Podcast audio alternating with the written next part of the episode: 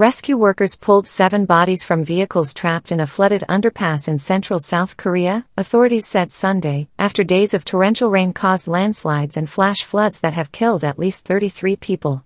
Dashcam footage from one vehicle that made it through the tunnel shows water rushing into the underpass as cars drive head on into the floodwaters. Dozens of people have died in South Korea in recent days as torrential monsoon rains triggered flooding and landslides across the country.